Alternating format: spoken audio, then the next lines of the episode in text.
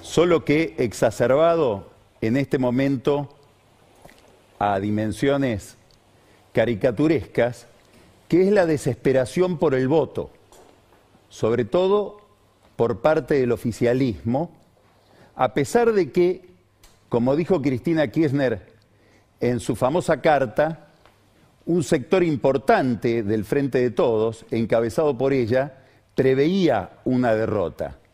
Y ahora tratan de dar vuelta a la elección. Con distintas estrategias.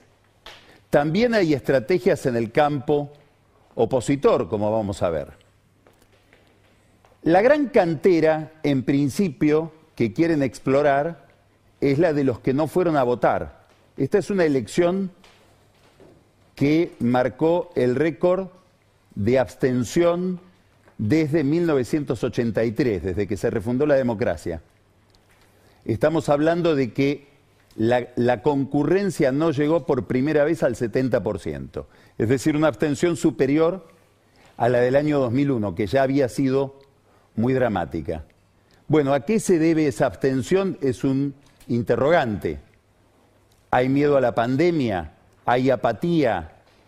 El gobierno dice, hay muchos el gobierno está mirando mucho la abstención en las capas más pobres de la sociedad. Por ejemplo, Máximo Kirchner está mirando el mapa de la provincia de Buenos Aires y le llama la atención que en lugares como Cuartel Quinto, por ejemplo, en Moreno, la abstención haya llegado a niveles del 45%. Solo el 55% de la gente fue a votar en los lugares más sumergidos desde el punto de vista económico.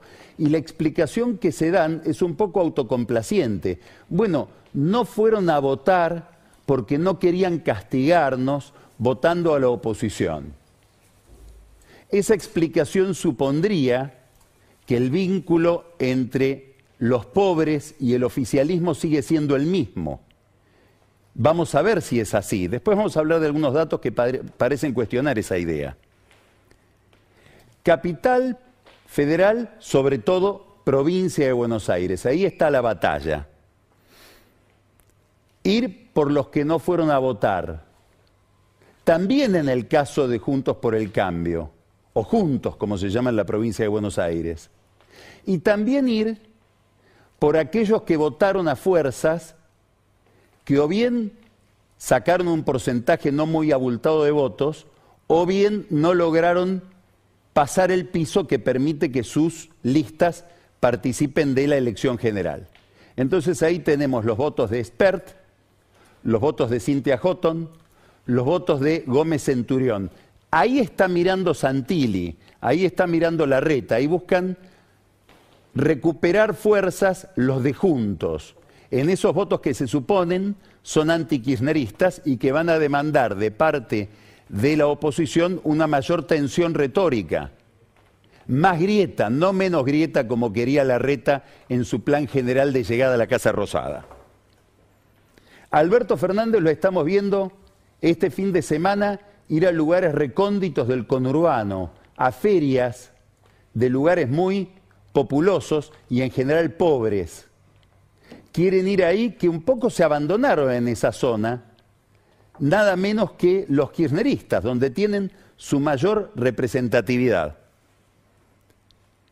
Decía que no hay una relación clara de la un, un, diagnóstico claro de la relación hoy entre el voto de los pobres, entre el voto de los que miran la vida pública desde el punto de vista de la marginación económica y el gobierno. ¿Y qué mira el gobierno? Mira el avance de la izquierda en lugares que son muy, muy leales al peronismo en el conurbano bonaerense. Le voy a mostrar estos números. Resultados del Frente de Izquierda, comparando las primarias del 2017, es decir, de una elección de medio término, como la que acabamos de tener, y las primarias del 12 de septiembre pasado. La matanza, Frente de Izquierda, trotskista, en el 17 sacó 3,9% de los votos. Ahora en el 21 sacó 6,75 en la matanza, prácticamente duplicó. pasó de 28.000 votos a 44.000. En Florencio Varela, el trotskismo sacó en el 2017 3,28, 7.000 votos. El 12 de septiembre, 6,36, de 3,28 a 6,36, de 7.000 a 12.000 votos. Presidente Perón, que es el partido más pobre del conurbano bonaerense, donde se registran los índices más altos de pobreza estructural o de pobreza crónica. En el 2017 el Frente de Izquierda sacó 3,70% de la elección. En estas últimas elecciones pasó de 3,70 a 7,1. Hay un avance de la izquierda, de la izquierda no peronista, de la izquierda ideológica, trotskista, que la convierte ese avance en la tercera fuerza de la provincia de Buenos Aires. Y esto interpela especialmente a los sectores más duros del kirchnerismo y sobre todo a la cámpora, que está mirando esos votos, también a los movimientos sociales. Hoy vamos a tener el gusto de tener en Odisea a uno de los mayores cientistas sociales de la Argentina, un intelectual brillante, a mí me va a encantar escucharlo, Juan Carlos Torre. Vamos a tratar de que él nos dé alguna definición sobre esta relación entre pobreza y política en los últimos años en la Argentina. Frente a esta situación, aparece y, y, contrastada con la desesperación que muestra el gobierno por recuperar votos y por dar vuelta a la elección, una pregunta que es la pregunta acerca de, ¿están dispuestos a todo? Y cuando uno se pregunta si están dispuestos a todo, la pregunta siguiente es, ¿a todo qué es? ¿También al fraude? Hablé con dos dirigentes del peronismo, no kirchnerista, este fin de semana. Un dirigente importante del norte del país y un dirigente importante del conurbano bonaerense para preguntarles por este problema. ¿Hay alguna posibilidad de que haya trampa en una elección hoy en la Argentina? ¿O es una fantasía? Una fantasía en el fondo antiperonista, antipopular, que supone que el peronismo gana con comportamientos clandestinos. Y los dos me dijeron, y bueno, hay un porcentaje de votos que se pueden conseguir por vía fraudulenta. Esta persona que milita en el conurbano bonaerense, que es un dirigente muy importante del peronismo del conurbano, me dice hasta 4% de los votos se pueden dar vuelta, no juntando votos, sino contando votos. Es decir, haciendo fraude. ¿Cómo? Comprando fiscales. ¿Cuándo? Bueno, puede ser durante el comicio. Si alguien puede tener la habilidad de quebrar un fiscal opositor, eventualmente un, fiscal de juntos, que en determinado momento se ausente, que haga la vista gorda alguna maniobra sobre la urna. Hay una decisión importante, la, la trampa de privilegiar a militantes del oficialismo en la ocupación de las presidencias de mesa, que son después cruciales en el manejo de toda la elección, y después queda una segunda instancia, que frente a la justicia electoral. Esto me lo explicaba gente acostumbrada a fiscalizar, que está cerca de la operación. No sé si alguna vez los que me contaban esto lo hicieron, pero hay una posibilidad de comprar al fiscal ya, fiscal mayorista, que después de la elección está en el escrutinio provisorio frente a la Junta Electoral. Y si se le pone plata, puede cambiar la planilla de la elección. Y acá hay algo muy importante. En general no se reabren las urnas, solo se reabren las urnas impugnadas el día del comicio. Entonces, ¿cómo se determina si en tal urna ocurrió A o B? Si aparecen dos planillas coincidentes, eso es lo que vale. Quiere decir que puede haber una planilla del partido A y una planilla comprada, porque se compró el fiscal del partido B y eso ya decidió cuántos votos hay en esa urna que no se vuelve a abrir. ¿Esto puede llegar a pasar? Seguramente no, porque seguramente la oposición va a estar afilada no solamente en controlar bien el comicio, sino en controlar bien a sus fiscales porque acá el problema no es dar vuelta a la urna, sino principalmente dar vuelta al fiscal. Cuando hablaba con este dirigente del norte, peronista, me dice, bueno, hay que prestar atención porque Alberto Fernández tiene ahora alas de espadas y alas de basto en estos temas. El as de espadas sería Mansur, según la visión de este dirigente, y el as de basto sería Aníbal Fernández. Esta es una vía para dar vuelta a la elección. La otra la estamos viendo, que es una especie de plan económico de emergencia, que consiste en su forma más brutal en repartir cosas. ¿Qué cosas?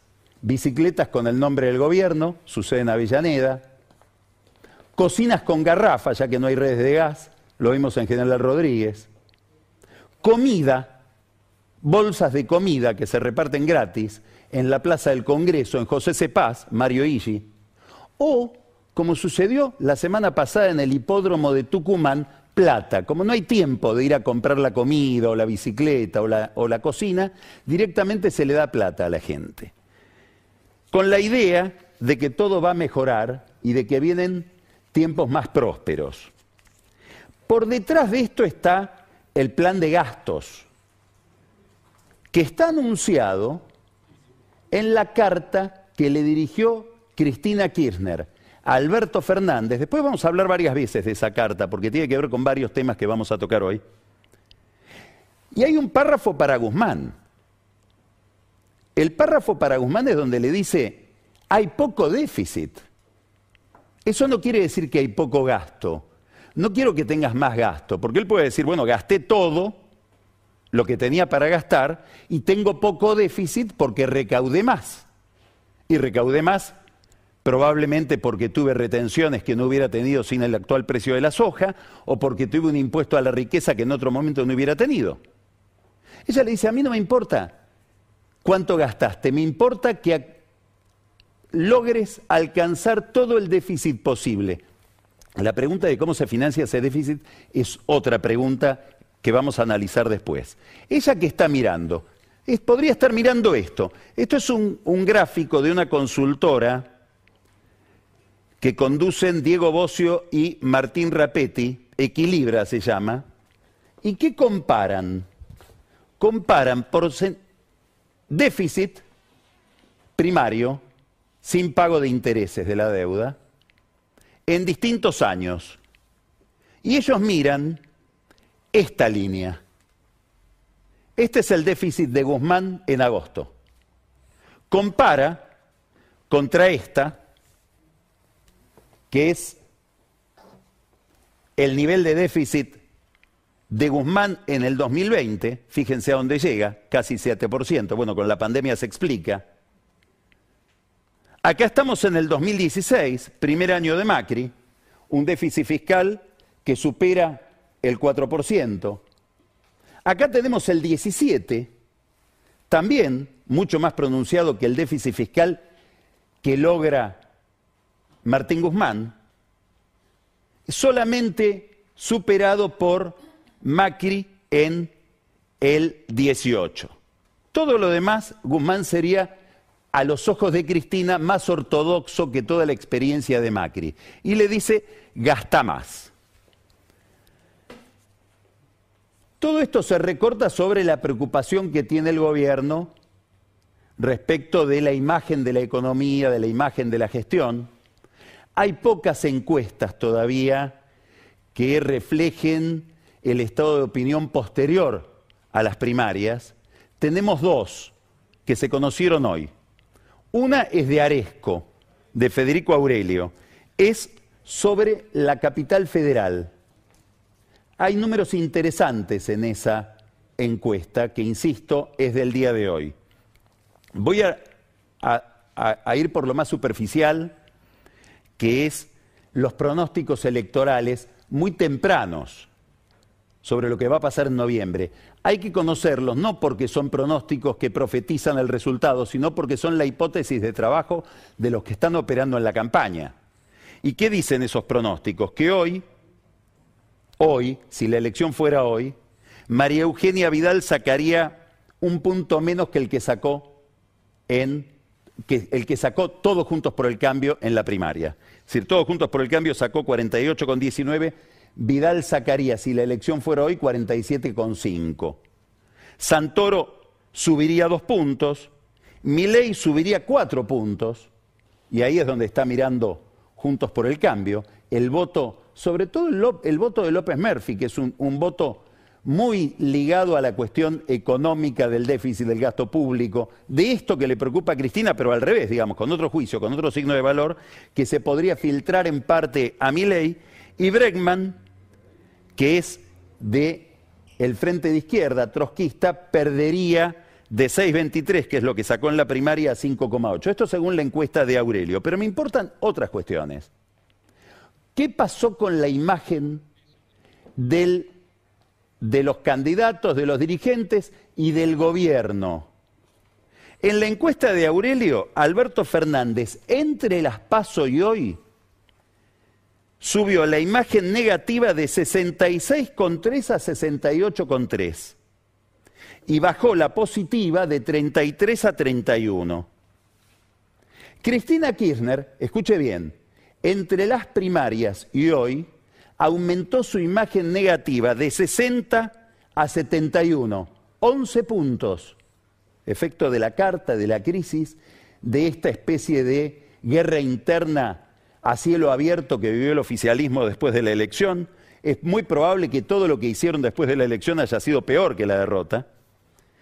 Y bajó también Cristina la positiva de 39 a 28.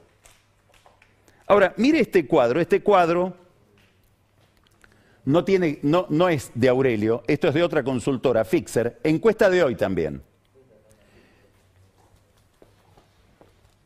Esto es muy interesante, ¿por qué? Porque nos discrimina la imagen de Alberto Fernández según quién es el votante. Y lo que me interesa destacarle de este cuadro es esto. Esto es la caída de Fernández en el votante kirchnerista. Esto es lo que la tiene preocupada a Cristina, a Máximo Kirchner, al peronismo en general. Esta es la mala prestación de Fernández a su grupo como presidente en un momento electoral. Fíjense que cae más la imagen de Fernández entre el kirchnerismo que en Juntos por el Cambio, que se, mantiene estable, obviamente. Si acá hay una frustración. Mire esta segunda imagen, que es la de la gestión del presidente, y lo mismo. Hay una caída en el votante propio, en la imagen del gobierno. Un gobierno que, como dice Cristina, tiene funcionarios que no funcionan. Bueno, a la cabeza de esos funcionarios que no funcionan está Fernández. Esto explica la intervención de Mansur, de la que después vamos a hablar. En la encuesta de Federico Aurelio, vuelvo a la de Aresco, hay un dato interesante. Interesante en la cámara lenta, interesante en el mediano plazo.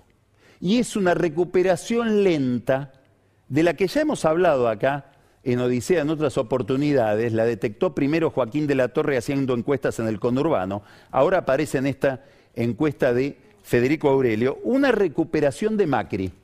En los últimos tres meses la imagen negativa de Macri, que es muy alta, imagen negativa es el porcentaje de gente que dice jamás lo votaría, pasó de 67.6 a 58.4 y la positiva pasó de 32 a 41.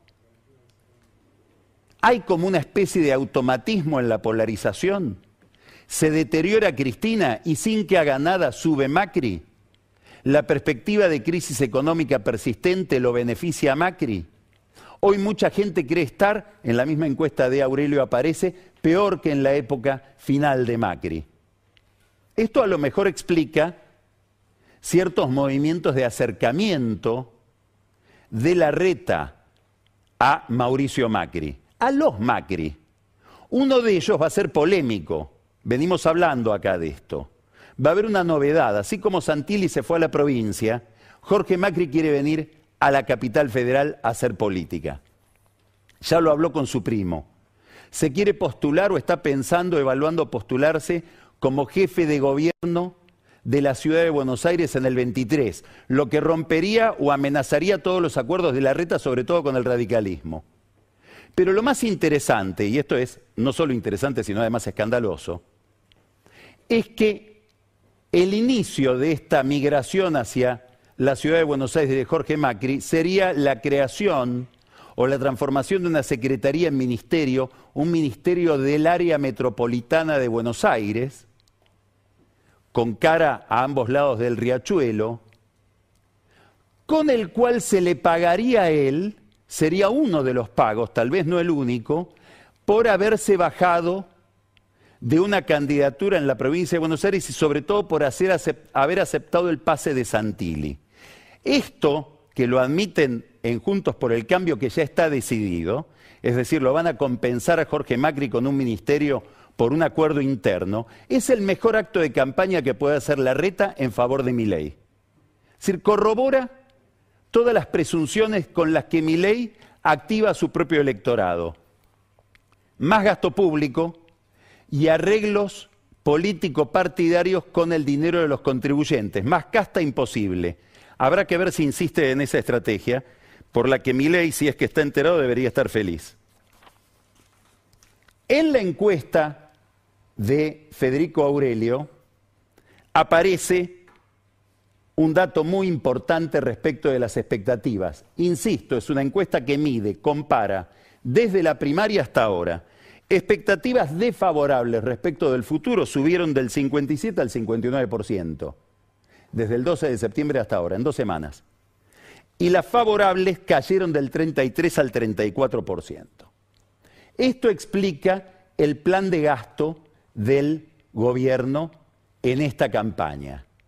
Ahora, la consultora de Rapetti y Bocio se imagina qué consecuencias macroeconómicas podría tener este gasto desenfrenado al que apela el gobierno para dar vuelta al voto y mejorar el salario de los sectores medios, de los sectores más castigados, de los jubilados, etc. E imagina tres escenarios que se van a definir, el verdadero se va a definir en la semana, cuando conozcamos todas las noticias. Uno donde el gobierno agrega 132 mil millones de pesos. Y ahí estos consultores, bueno, se plantean un aumento de 15 mil pesos para llevar a 15 mil pesos la UH, mejoras en refuerzos en eh, las jubilaciones, etc. ¿Qué me interesa destacar de este cuadro? Lo siguiente.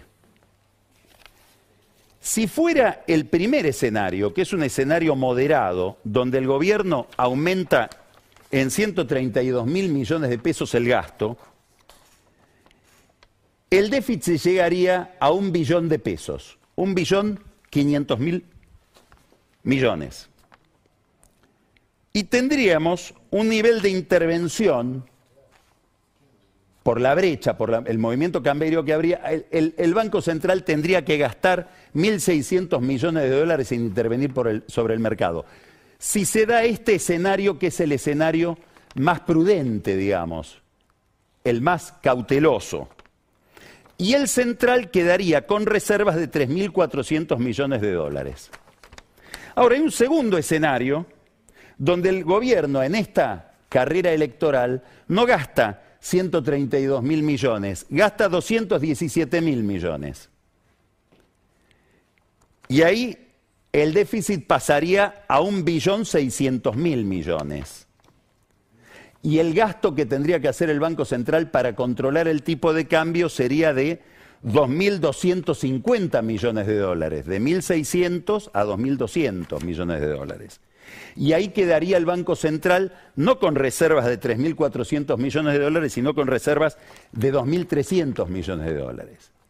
Y después habría un, un escenario enloquecido donde el gobierno gasta 300.000 millones de pesos, y ahí ya sí el Banco Central tendría que gastar 2.600 millones de dólares en intervenir en el mercado, llegaríamos a un déficit primario de 1.700.000 millones de pesos y las reservas del Banco Central, a esto hay que prestar atención, quedarían en 1.400 millones de dólares. Poquísimo. Es decir, se estarían patinando las reservas del Banco Central en dar vuelta a la elección de noviembre. ¿Por qué es importante todo esto? Porque esto se va a pagar en algún momento, sobre todo si el gobierno insiste en ir a un acuerdo con el Fondo Monetario. Y si decide no ir a un acuerdo con el Fondo Monetario, habrá una crisis que hará su propio trabajo de manera mucho más inclemente que como la hace habitualmente la política. Después me va a gustar preguntarle a Juan Carlos Torre por un párrafo de su libro que acaba de salir, sus memorias de su paso por la administración de Raúl Alfonsín y el equipo económico de Surruil, ¿quién ajusta en la Argentina? ¿Ajusta la política o ajustan los mercados? Sea como sea, vamos a un ajuste. Y la verdadera campaña es el ajuste. Que lo vemos dónde? En el presupuesto que mandó Guzmán al Congreso. Presupuesto que se lo están desfigurando, pero que igual tiene, aun cuando se lo estén desfigurando, algunos rasgos que nos hablan de que vamos hacia un ajuste muy distinto del clima que se quiere transmitir con el reparto de bienes, el mayor gasto, los números que le gustaría ver a Cristina en ese plan económico que analizábamos recién con los datos de Rapetti y de Bocio. El presupuesto que manda Guzmán al Congreso ya está siendo analizado por los diputados. El primero que siempre pica en punta en mirar los números es Jorge Sargini, Jorge Sargini es un experto en temas fiscales, pasó por la Secretaría de Hacienda, es un hombre que conoce mucho de la contabilidad del Estado. ¿Y él qué mira? Él mira que Guzmán propone un crecimiento de cuatro puntos del producto, que, dado el arrastre estadístico que puede haber de este año al que viene, puede ser verosímil, pero una inflación el año que viene de 33%.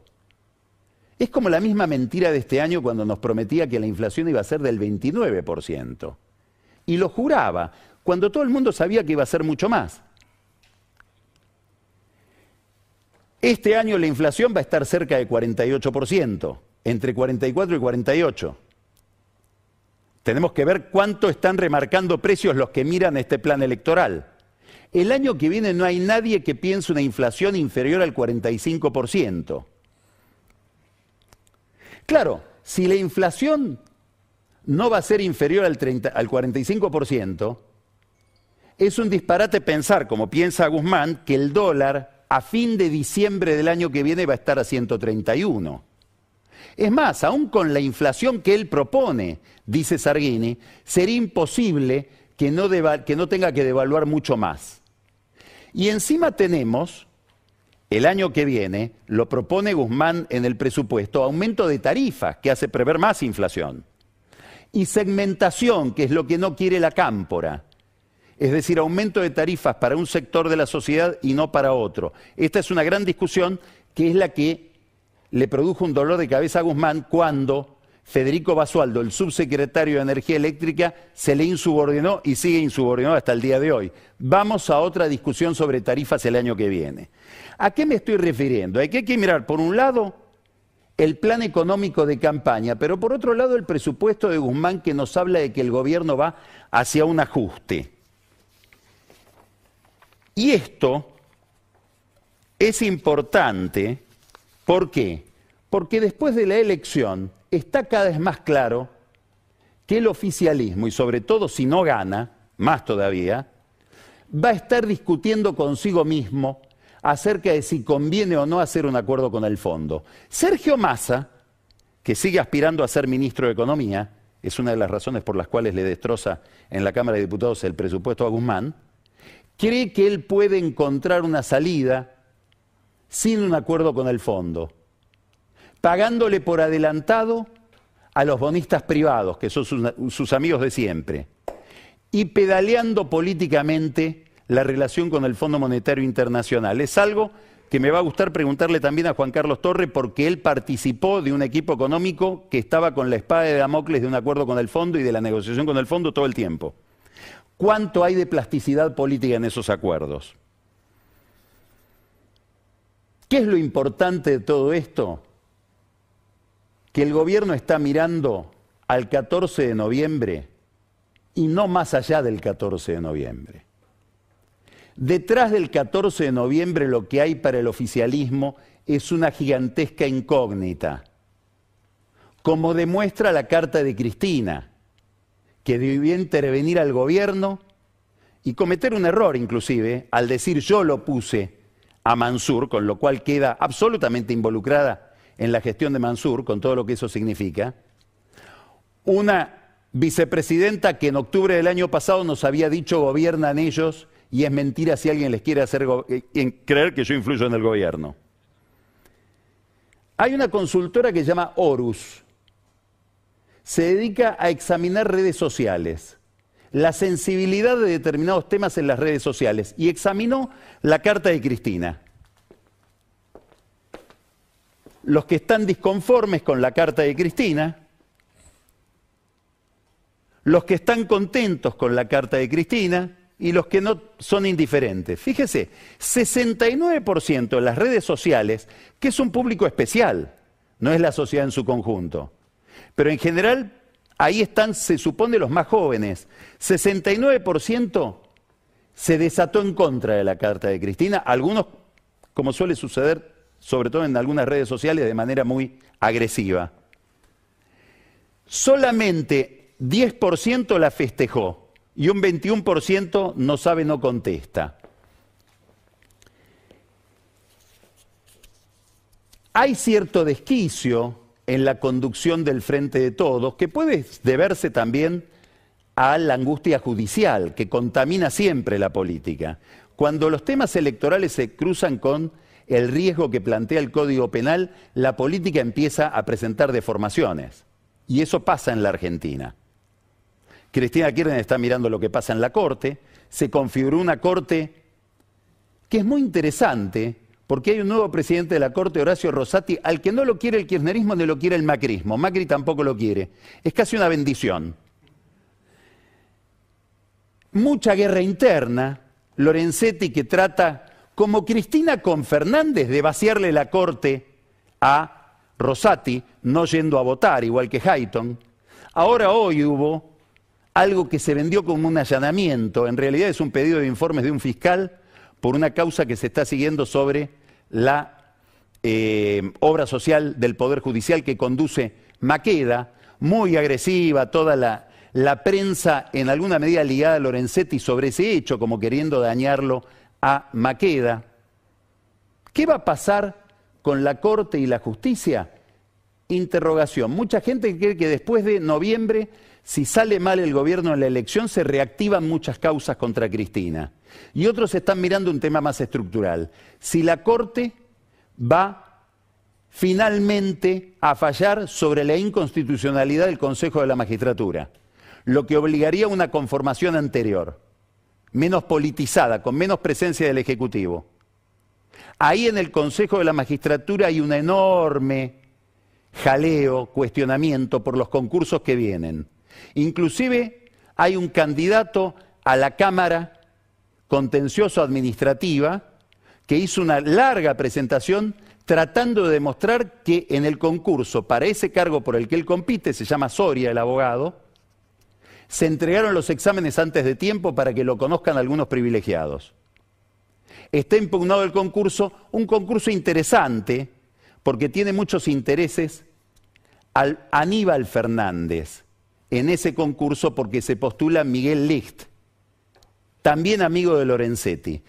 Esto puede ser en un par de semanas un escándalo. Mientras tanto, un oficialismo desconcertado, todo un sector progresista del kirchnerismo que ahora ve cómo lo gobierna una especie de Carlos Menem, en chiquito, Juan Mansur, cristiano maronita, muy ortodoxo como cristiano, participó de una misa este fin de semana en el templo maronita, ahí lo tenemos, es una misa en reivindicación de la iglesia maronita que, porque hubo una profanación el viernes pasado en ese templo que queda en la calle Paraguay, acá lo tenemos a Mansur y a Samira, la hija de Mansur participando de ese oficio religioso, donde él también se pudo abrazar con un representante del Opus Dei, la derecha de la derecha de la derecha de la Iglesia Católica, en un gobierno que se envolvió en la bandera de la despenalización del aborto, del matrimonio igualitario, etc. Incomodidad. Incomodidad con la posición que tiene Mansur en política internacional. Su referente internacional es Luis Almagro, el jefe de los antibolivarianos, el que fue a denunciar fraude en Bolivia, allí donde Alberto Fernández vio un golpe de Estado, él vio fraude. Esto es Mansur, desconcertante para buena parte del oficialismo, que ahora lo ve en un proyecto presidencial, él dice, soy Juan 23, porque quiere competir en el 23, y reemplazando o eclipsando al propio presidente en el manejo del poder. La primera víctima de todo esto, Sergio Massa, porque él quería ser Mansur. Él quería ser el que viniera desde el centro derecha a rescatar este gobierno con funcionarios que no funcionan, con un funcionario que no funciona. De Pedro está mirando, ¿seguirá siendo ministro del Interior o la relación con los gobernadores la va a tener Mansur? que se propone como una especie de representante del peronismo federal. En la provincia algo parecido. La humillación de Axel Kisilov de tener que firmar él la designación de Martín Insaurralde, que concentra para la mentalidad de Kisilov todo lo peor. Entre otras cosas, el contubernio, la contaminación entre política y juego en el conurbano bonaerense. Y un desembarco de intendentes que le toman el gobierno a Kisilov, algunos con la fantasía de decir, como yo renuncié antes de que se cumpla la mitad de mi mandato, tengo derecho a la reelección. Acuérdense que hay una ley firmada o impulsada por Vidal y Massa para que no haya más reelecciones, más que dos en la provincia de Buenos Aires para los intendentes. Si se recupera el oficialismo, no digo si gana, ¿quién gana? ¿Gana Cristina o gana Mansur? ¿Gana Kisilov o gana Insaurralde? Esta es una pregunta que se hacen todos. ¿Para quién estamos trabajando? ¿Por qué es tan importante esta pregunta? Porque el verdadero liderazgo, la clave del liderazgo, consiste en que el líder le pueda explicar a quienes lo siguen hacia dónde los conduce. Una imagen del futuro. El futuro del frente de todos, el futuro del kirchnerismo, se aproximó, se acortó, se achicó hasta el 14 de noviembre. Del relato épico de Cristina Kirchner, hoy por hoy, lo único que queda es un reparto de heladeras. Vamos a empezar Odisea hablando con Juan Carlos Torre, autor del flamante Una temporada en el quinto piso. Estamos hablando de un gran intelectual, sociólogo, historiador, que tuvo la experiencia de estar metido en la maquinaria del poder, en un equipo económico, el de Juan Zurruil, que tenía que estabilizar la economía mientras Alfonsín trataba desde la Casa de Gobierno de estabilizar la democracia. Vamos a ver qué nos dice Torre de esa experiencia que ilumina muchísimo, muchísimo más de lo que usted supone, nuestro presente. Ya empezamos.